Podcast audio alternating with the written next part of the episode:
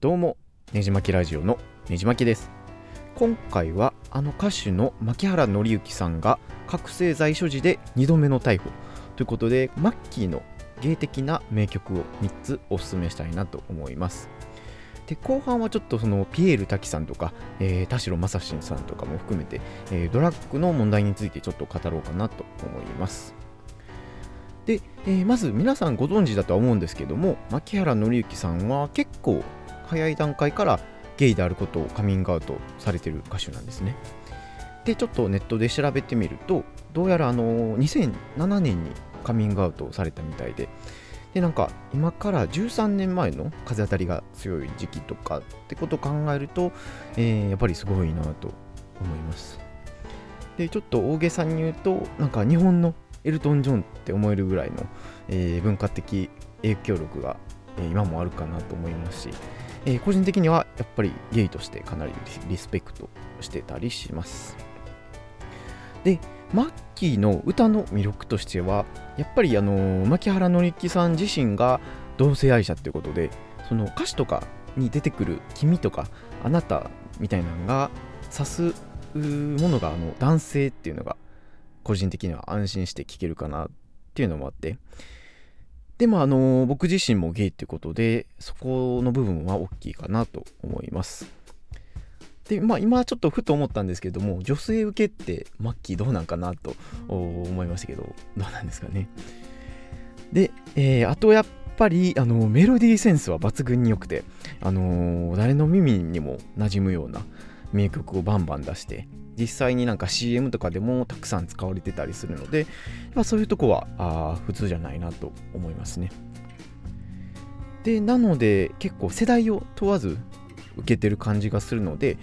個人的にその会社の上司とのカラオケではあマッキーの曲わりかし歌ってあのもう恋をしないなんてなんて結構毎回歌うぐらいお気に入りだったりもします。で、えーまあ、今回そのゲマイ・マッキーのゲイ的ソングを3つほどおすすめとおすすめするんですけれども例えば有名どころでいくと代表曲のあの「どんな時も」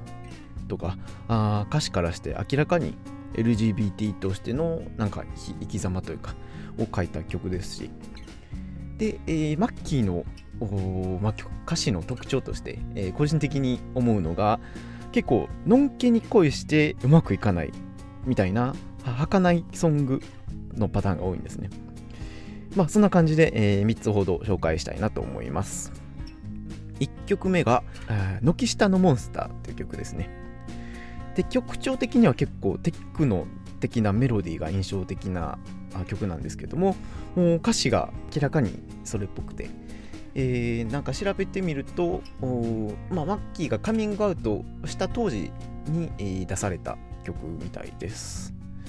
なので実質的にマッキーのカミングアウトソングみたいな感じで、えー、になってます。でまあ、例えば歌詞も引用すると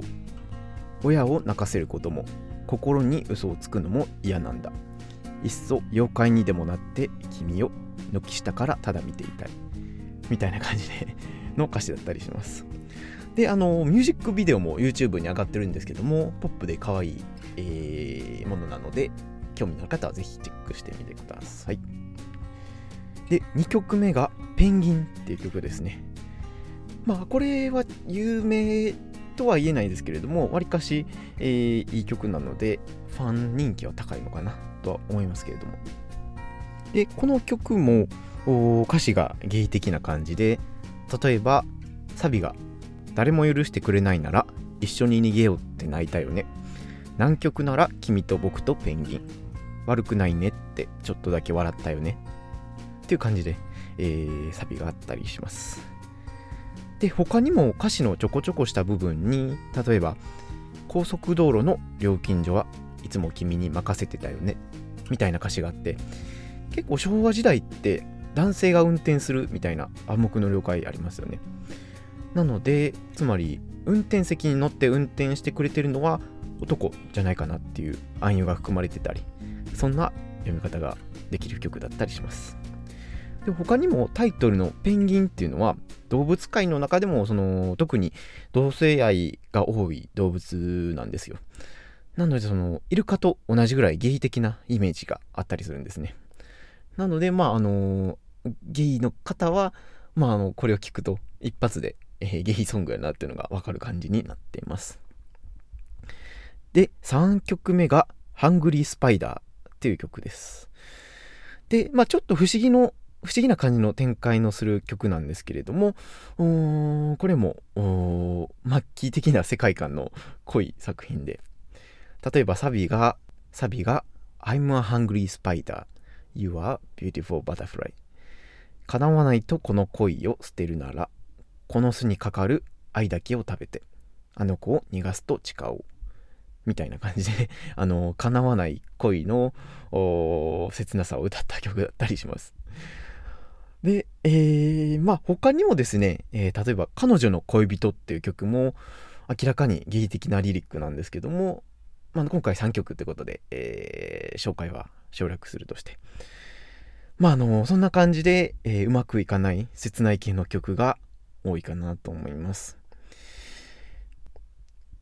で末期的なつながりでいくと菅氏顔の芸的名曲に初めての気持ちっていう曲があるんですけれども、まあ、のー、これも結構末期色高い一曲になってるので、えー、興味のある方はぜひ菅氏顔の曲も聴いてほしいなと思いますし、まあ、また別の機会に菅氏竿さんの名曲もいくつか紹介しようかなと思いました。で、あと最後に、えー、芸的ではないんですけども、外せへん名曲としては、世界に一つだけの花ですね。まあ、あの、スマップが歌って、えー、ヒットした曲なんですけども、作詞作曲はいずれも牧原紀之さんということで、本当に、えー、200万枚以上売れたのかな。まあ、僕がまだ子供の時に、えー、大ヒットした曲となってます。で、僕が子供だったんですけれども、それでも歌詞がですね、当時割と叩かれてて、なんか新聞の社説とかにも、オンリーワンじゃなくてナンバーワン目指さへんと意味ないでしょう的な論調があったのをなんか小さいながらも覚えててですね。で、まああのー、この曲は、まあ、牧原さんが書いたってことで、まあ、オンリーワンなことをしてきて成功してきたゲイっていうそのバックグラウンドを完全に無視してる意見だと思いますし、そのナンバーワンを目指すことを否定してるわけじゃないのに、っていうのを、まあちょっと、今更ながら思いますけれども、まあその今思うとですね、大人なら、大人ならまあこんな歌詞の糸ぐらい、1秒ぐらいで読み取ってほしいなと思いますね。で、まああの今は多様性の重要さがどんどん増してきて、え、より深い輝きを増す名曲なんですけども、まああのー、数年前、SMAP が解散して、結局まあ結局それぞれがオンリーワンを目指して輝いているので個人的には SMAP の解散はあれはあれで良かったんじゃないかなと思ってたりします。という感じで、えー、マッキーの芸的名曲3曲紹介してみてですね。で、後半ってことで、えー、ドラッグ問題についてちょっと語ろうかなと思います。で、以前話したあの電気グルーヴの一人であるピエール滝さんが捕まった時に、えー、ポッドキャストまた配信してるんですけれども、まあ、同じようなことをもう一度言いますけどもちょっと不祥事を起こしたからといってそのレコード会社があ売ってる全アルバムを回収するなんて全然意味が分かんないですしそのレコード会社としての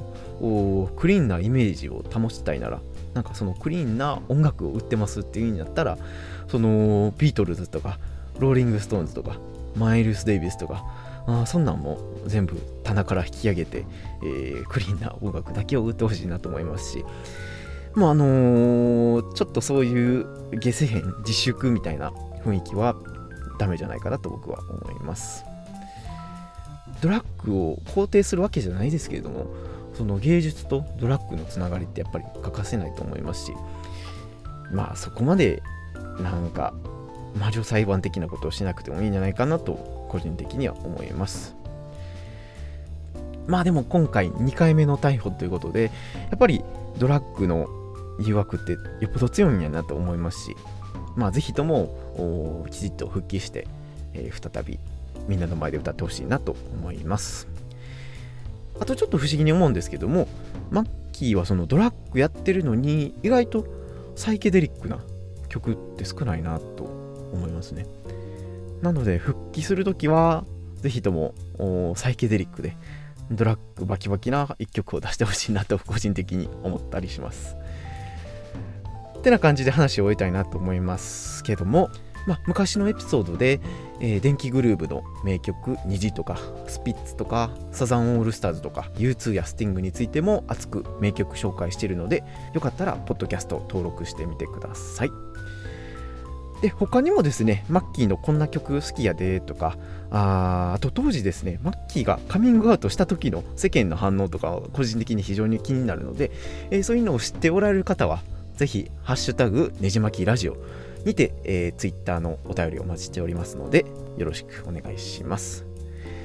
このポッドキャスト以外にも、ねじ巻きブログをやっておりますので、興味のある方はぜひググってみてください。では、次のエピソードでお会いしましょう。